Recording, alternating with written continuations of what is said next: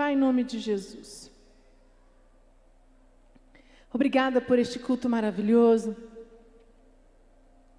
pela oportunidade de estarmos na tua casa, na tua presença.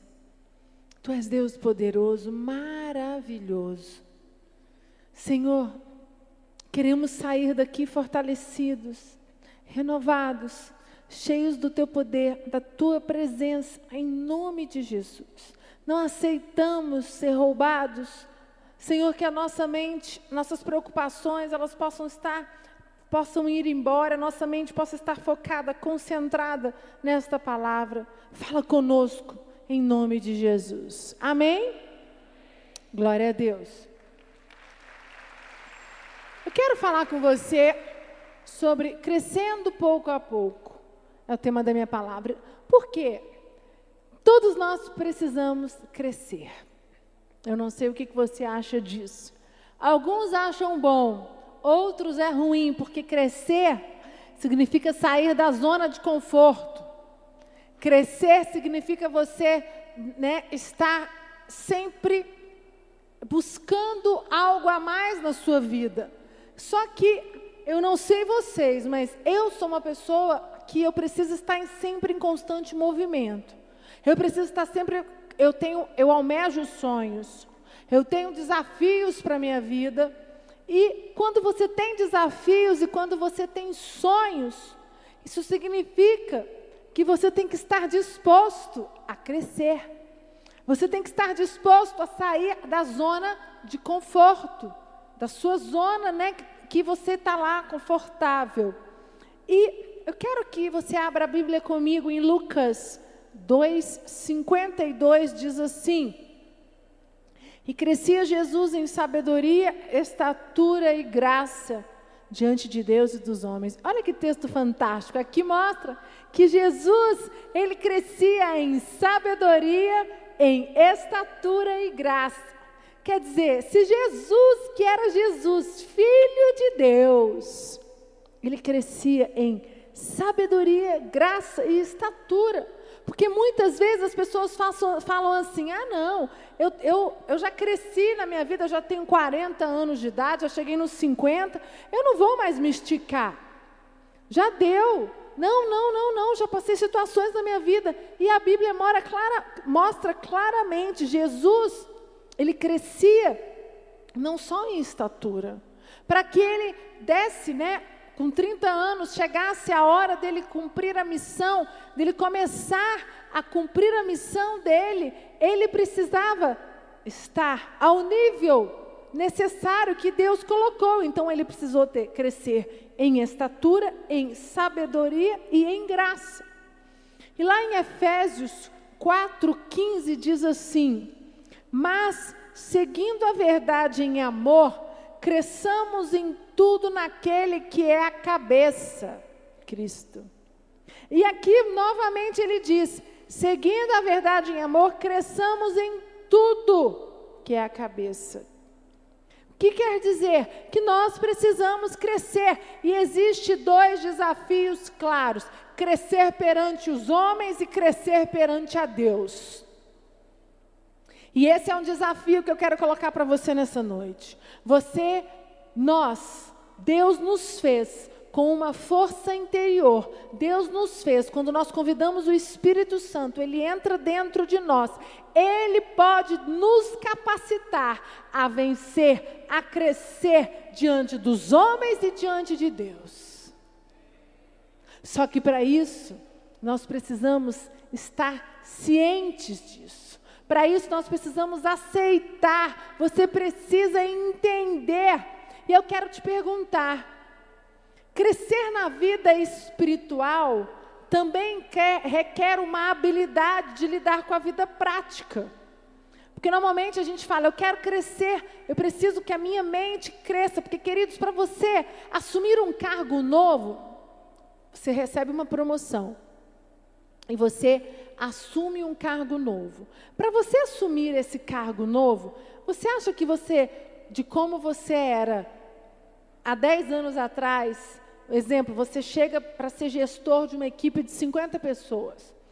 E quando você começou a 10 anos atrás ou 15 anos atrás, você entrou na faculdade, começou o seu estágio. Você acha que você teria condições de, naquela época, assumir o cargo que você assumiu hoje? Vamos botar, você assumiu um cargo de gestão? Não.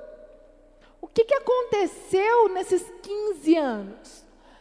Nós temos que olhar para estas pessoas. As pessoas olham o bispo Rodovalho e falam: Meu Deus, o bispo Rodovalho, ele é um homem maravilhoso, ele é fantástico, ele tem um exemplo. O bispo Rodovalho, ele cresce todos os dias, ele se permite se esticar todos os dias. O bispo Rodovalho, quando ele conheceu Jesus e se converteu com 16 anos de idade, ele não seria capaz de fazer o que ele faz hoje. Mas o que o capacitou para chegar até aqui hoje? O crescimento que ele teve espiritual, emocional e na sua vida prática, ele, ele se permitiu. E eu quero perguntar para você: você tem um plano para o seu crescimento? Quais são os seus sonhos? Por isso que eu gosto muito do livro dos sonhos. Todo ano você tem que fazer, mesmo que você não coloque num papel, mas você tem que escrever. Sabe? Todo ano olhar sua lista dos seus alvos. Quais são os seus sonhos para 2019? Você precisa ter isso claro para você orar por isso, para você clamar por isso, visualizar isso. Porque quando você olha, você fala: Meu Deus, está tão longe. Por que está tão longe? Porque sabe o que acontece? Muitas vezes os seus sonhos estão longe porque você não se permite que o Espírito Santo trabalhe na sua vida. Você não se permite crescer. A sua mente não, não, não, não se permite, você não abre a sua mente para que ela possa mudar os seus pensamentos, que o Espírito Santo entre, haja e transforme a sua mente, a maneira de pensar. Sabe, apenas desejar e ter esperança não é uma estratégia. Interessante, né? Apenas desejar e ter esperança, apenas colocar no quadro dos sonhos. E desejar não vai adiantar nada. Você precisa ter uma estratégia. O que, que você vai fazer para alcançar esses sonhos? Você precisa, na prática, colocar a mão na massa e dizer: peraí, Deus está comigo, eu tenho o Espírito Santo, Ele me conduz, Ele já trabalhou na minha vida, Ele me moldou. E agora? Vamos para a prática. O que que meu casamento está acabado? Que eu lutei, eu pedi em Deus no altar a reconstrução do meu casamento pedir a reconstrução da minha relação com os meus filhos. E aí, o que, que você vai fazer na prática? As pessoas só oram. A oração ela é maravilhosa, mas precisa do seu agir. Precisa de você dar um passo à frente. Não adianta você ficar inerte. É isso que acontece. Eu, como psicóloga, eu falei mais cedo que eu atendi muitos clientes no consultório que eles chegavam e eles falavam assim: doutor, eu preciso restaurar meu casamento, ou eu estou com, uma, com um problema sério na minha família. Mas eu quero dizer para você que o problema não sou eu. O problema é a minha esposa ou o meu marido. O meu problema são os meus irmãos. E eu quero que você me ajude a. a, a como que eu vou vencê-los? E as pessoas que chegavam no meu consultório e falavam que elas não tinham responsabilidade, nada era culpa delas, nada, nada, nada, foi muito difícil. Porque essas pessoas não estavam dispostas a aceitar que elas também faziam parte disso, que existia a responsabilidade delas. Agora, quando chegava um, uma pessoa que falava: Meu casamento está no lixo, acabou, mas eu tenho uma esperança e eu estou decidido, eu vou mudar. Primeiro eu vou mudar para que depois o outro mude. Aí tudo faz diferença. Tudo faz diferença. E eu acredito que nós, como cristãos, nós temos que entender e ter esse entendimento, deixar com que isso seja verdadeiro na nossa vida. Sabe, eu não sei qual é o sonho, não sei qual é a meta que você tem para 2019, que você quer tanto alcançar. Você está disposto a pagar um preço para atingir esta meta? Você, como eu disse, apenas desejar e ter Esperança não é uma estratégia. como uma pessoa se aprimora no que faz, como ela melhora os seus relacionamentos, como transpõe os obstáculos. As pessoas ansiosamente procuram mudar as suas circunstâncias, mas não estão dispostas a mudar a si mesmo.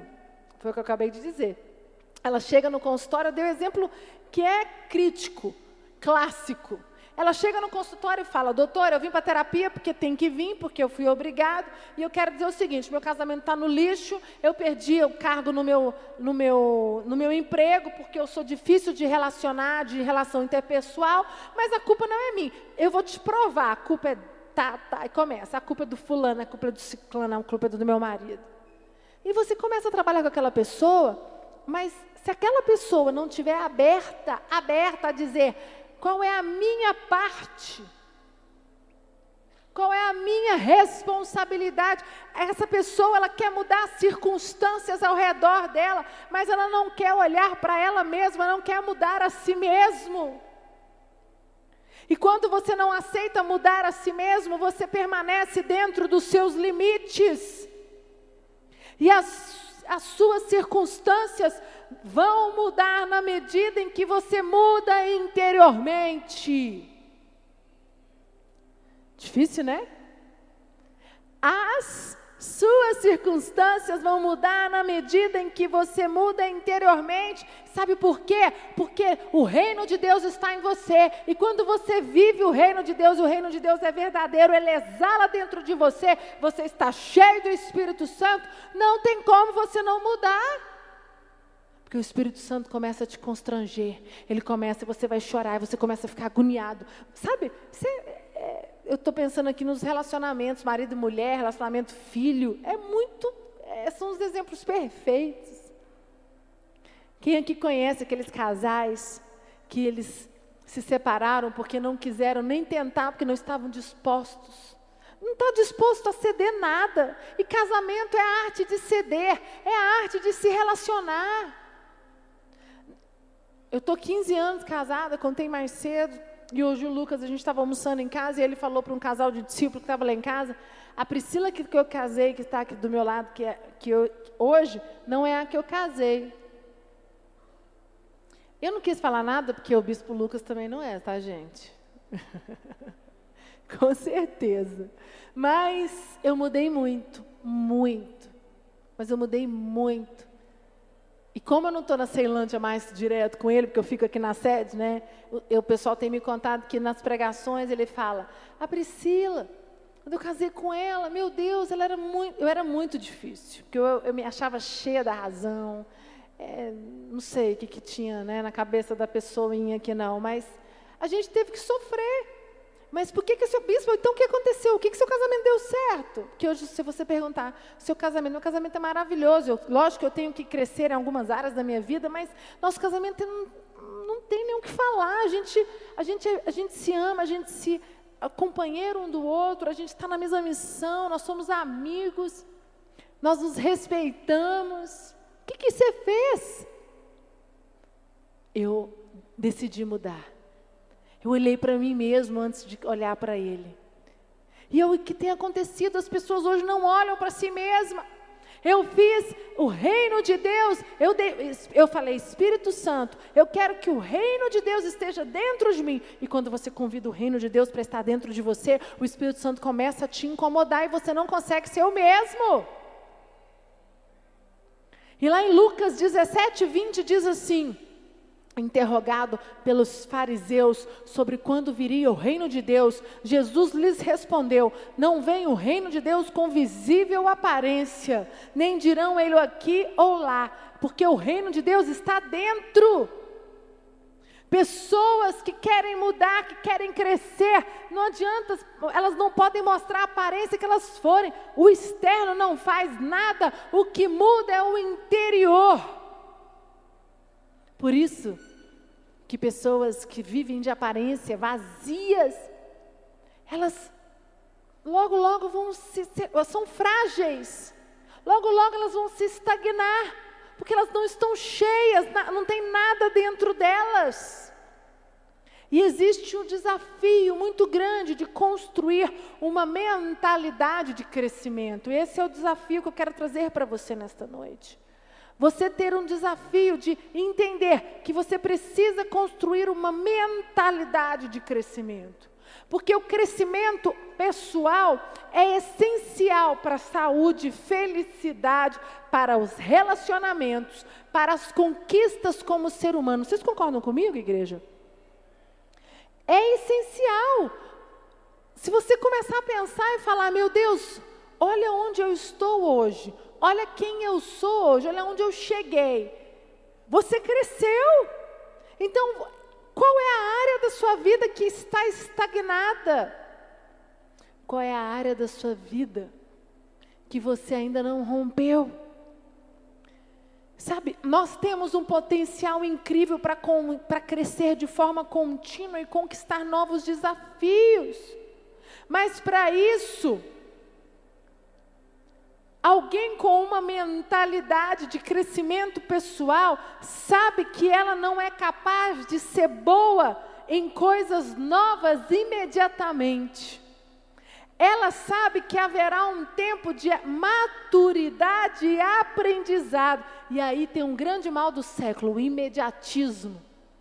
As pessoas, tudo, né? Você está lá, a internet não funciona. Como que você fica quando você chega num lugar que você precisa da internet e a internet não funciona? Você não consegue fazer o download do seu do arquivo, ou a rede social, ou o WhatsApp. O que acontece?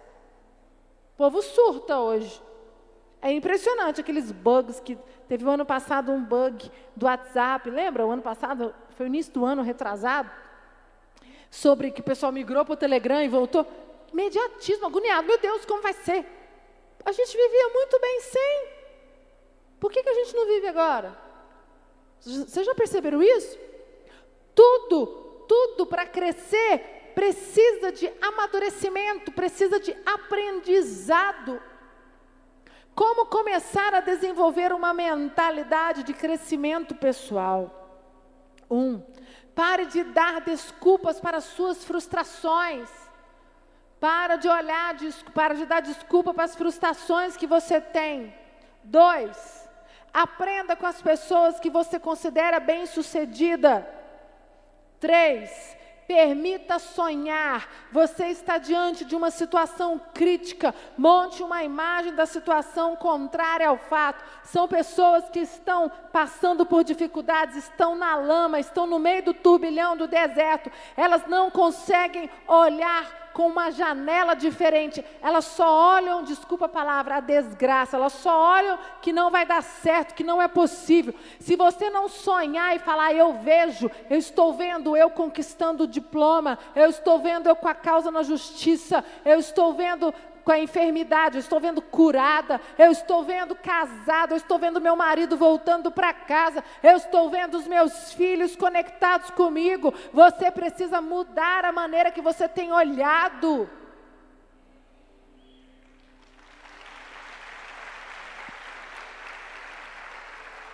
Nós precisamos mudar a, a, o fato. As pessoas elas têm, elas ficam naquele quadro negativo. E elas paralisam, paralisam. Quatro, entenda que você sempre pode melhorar em qualquer área. Não importa o que você faça, sempre haverá uma, uma oportunidade de melhoria.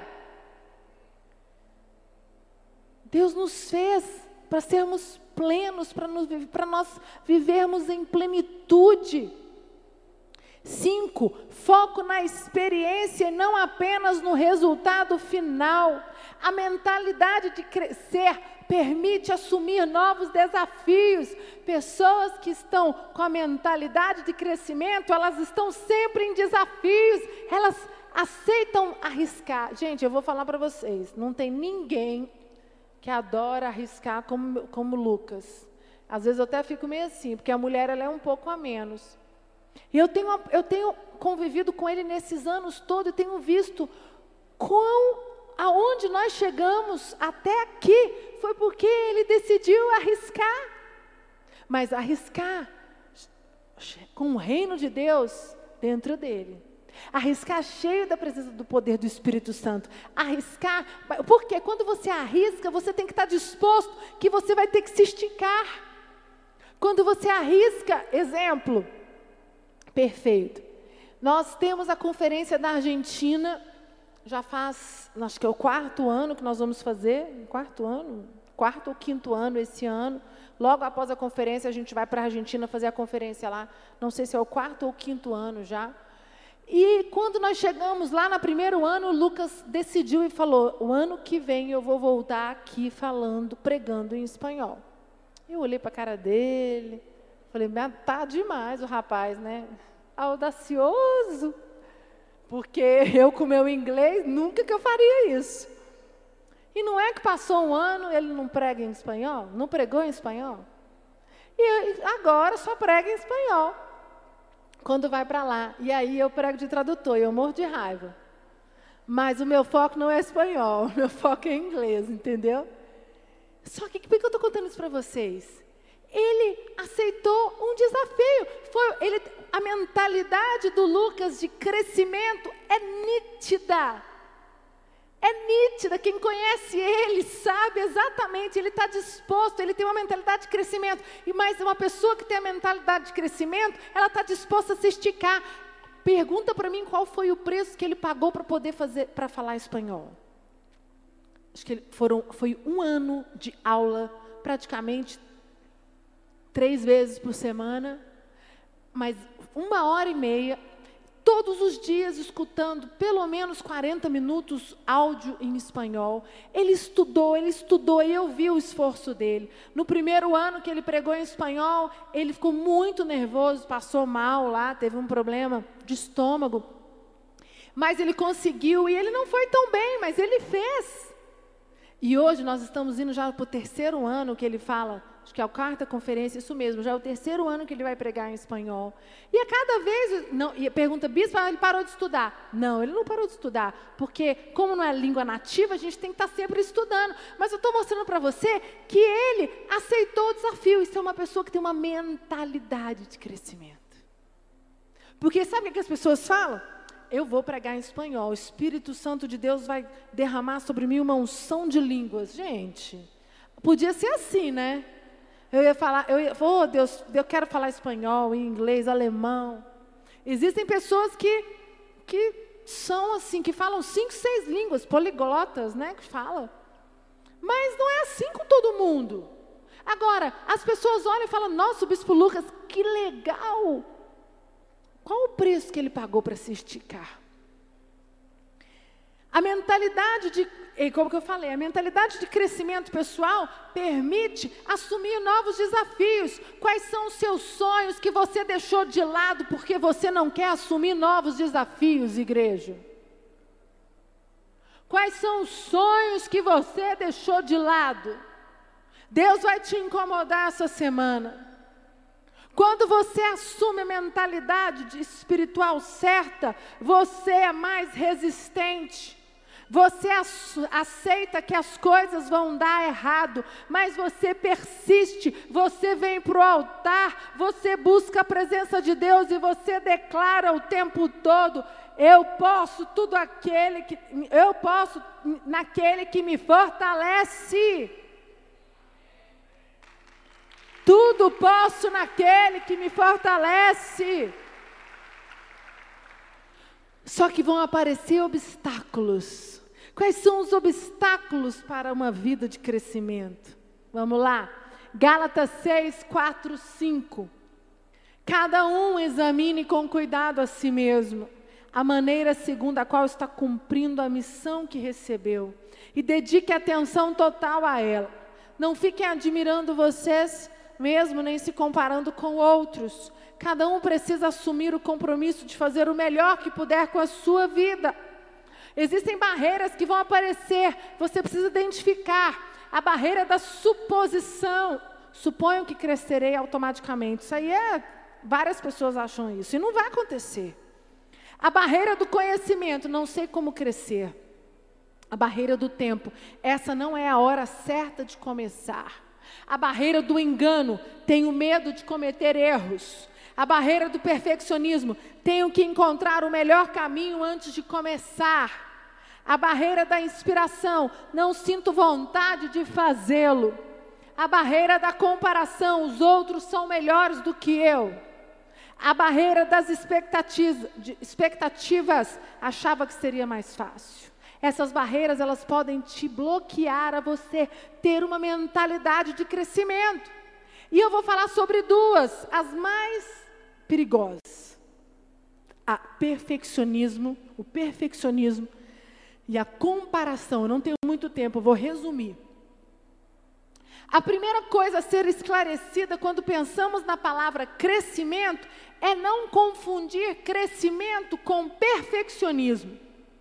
O desafio não é ser perfeito. E eu quero dizer para você que muitas, muitas mulheres Muitos homens no dia de hoje desistem de novos desafios, desistem de crescer porque são perfeccionistas e não aceitam que, você, que pode dar errado. Milhares de pessoas estão esperando ser perfeitas e esperando não ter nenhum risco de errar para assumir algum compromisso com seu propósito, com a sua missão. Isso não existe.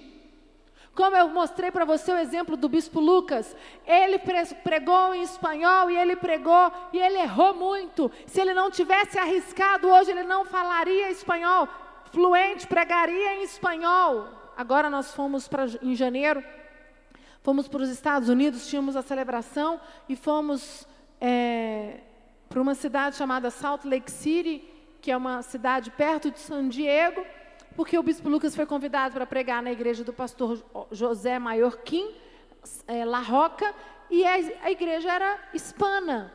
Ele pregou em espanhol. Você chegar numa igreja diferente, latina, não ter um tradutor, pregar de tradutor é muito ruim. Como é que ele conseguiu isso? Por quê? Porque ele, uma coisa, é, é, às vezes eu falo para ele que ele tem toque, né? Que ele é certinho, mas ele não é o perfeccionista, porque o perfeccionista não assume arriscar, não assume novos desafios. Ele tem tanto pavor de, de não dar certo que ele mesmo se anula. As pessoas, há uma grande diferença entre excelência e perfeição. As pessoas devem se dar conta de suas limitações e buscar fazer o seu melhor naquele momento e delegar o que não for sua especialidade. Segundo, é, eu vi uma, uma, ai meu Deus, eu vi uma estatística, uma pesquisa, obrigado, que os perfeccionistas estão sempre tensos em estado de vigília. Por isso, os perfeccionistas tem mais tendência a enxaquecas, dores muscular e hipertensão. Achei, gente, na minha palavra. Eu procurei esse negócio para falar 18, não achei. Sumiu aqui, você acredita? Eu lembrei só da enxaqueca e hipertensão arterial. Por isso, quem é perfeccionista tem mais chance de ter enxaquecas, dores musculares e hipertensão arterial. Eu tô, em nome de Jesus eu era, porque isso aqui, ó, eu era perfeccionista. Eu tenho um filho de 12 anos que eu estou ensinando ele, meu filho, você vai dar errado as coisas. Ele não aceita dar errado. E eu tenho ensinado para ele que a vida vai dar errado. Vai dar errado. O que ele tem que fazer é levantar de cabeça em pé. Então, Provérbios 24, 16 diz: Sete vezes cairá o justo e sete vezes ele se levantará. Você pode dar uma salva de palmas para Jesus?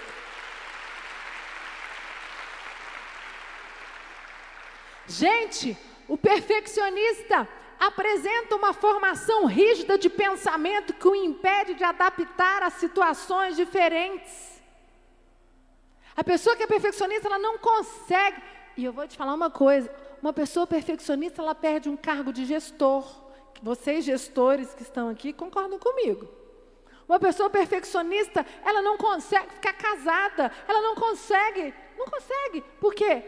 Se jogou a toalha aqui, Terceira Guerra Mundial. Apertou a pasta de dente no meio. Quinta Guerra Mundial. Sei lá, né? não é nem terceira. Gente, vou falar uma coisa para você. Você chega numa hora no casamento, que você vai, olha a toalha jogada, já pediu tanto para jogar no cesto, jogou fora. Sabe o que eu faço hoje? Eu vou lá, pego a toalha jogo no cesto. Não reclamo mais, não. Não, não vou mudar. Mas no início eu briguei, nossa, meu Deus. Ai, sabe o que é isso? Quanta energia gasta errada. Olha as qualidades do seu marido. Não, só olha os defeitos. Isso é que é o perfeccionista. Mas a palavra de Deus diz: sete vezes cairá o justo e sete vezes ele se levantará. O perfeccionista cai e não se levanta. Sabe o que acontece com o perfeccionista? Ele fica se culpando e amargurando. O perfeccionista não tem humildade flexibilidade para reconhecer o seu erro. Sério, né? Achei isso tão sério. Nós precisamos ser pessoas. Eu sou uma excelente, eu sou super, eu sou supervisora. Os meus pastores, os meus discípulos sabem, eles falam que eu sou o olho que tudo vê, porque eu estou em qualquer lugar do mundo, eu sei o que está acontecendo. Essa é minha, acho que é uma das minhas grandes qualidades.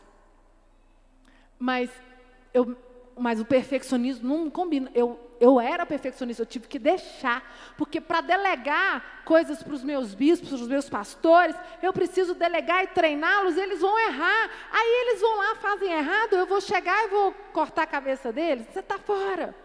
É assim que o perfeccionista faz. Segundo, comparação. Êxodo 4, 10.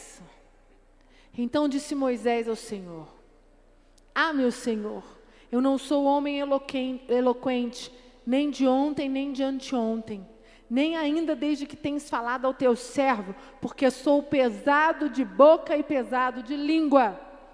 11. Disse o Senhor: Quem fez a boca do homem, ou quem fez o mudo ou o surdo, ou o que vê ou o cego, não sou eu, o Senhor? Vai, pois agora eu serei com a tua boca te ensinarei o que has de falar. Ele, porém, disse: Ah, meu Senhor, envia pela mão daquele que há tu de enviar. Comparação é outra barreira que, vai te, que pode nos destruir. As pessoas vivem fazendo comparações, compara com outro, e essa tal dessa a mídia social ela é maravilhosa, mas se você não souber usar ela para o bem, ela vai te destruir. Porque a mídia social ela te, faz você olhar uma realidade, uma fake, é igual fake news, gente. Você acredita em fake news, aquilo ali. As pessoas hoje elas estão comparando, elas olham o que, que a, o que aquela pessoa tem na rede social, ela para de olhar para ela. É igual eu falei, pessoas que ficam olhando porque o marido apertou na, na, na pasta de dente errada, jogou a toalha no chão. Separa. Para de comparar. Deus te deu uma beleza interior, Deus te deu características que só você tem. Com pessoas que comparam são pessoas que estão não se dão conta que estão negando a beleza que existe dentro de você. Quando você entra no esquema de comparar, você sai perdendo. Alguém vai sair perdendo e esse alguém normalmente é você. Quando nós começamos a comparar, nós esquecemos das conquistas e realizações que nós conquistamos já. Quando você deixa que a barreira da comparação ela entre em você, ela, ele te to, toma até a sua fé, porque você fala assim, você compara tanto que você fala, não, eu não sou capaz, não, não é para mim. Isso é mentira. Comparar Comparação é a semente da inveja. Jó 5,2 diz: Pois a dor destrói o louco e a inveja mata o tolo. Invejar significa não ver a si mesmo e não ver as oportunidades que estão ao seu redor. Pessoas que vivem comparando, no fundo, a comparação é a semente da inveja. Para de comparar. Para, olha para a beleza que Deus te deu, olha para os talentos que Deus te deu, corra atrás dos seus sonhos, fala em nome de Jesus. Põe a mão na sua mente agora, fala em nome de Jesus. A minha mente é a mente de Cristo. E eu declaro que hoje eu tenho uma mente de crescimento. Eu vou buscar o meu crescimento, crescimento espiritual crescimento emocional. Eu vou buscar os sonhos que eu deixei ao lado, em nome de Jesus. Você pode dar uma salva de palmas para Jesus.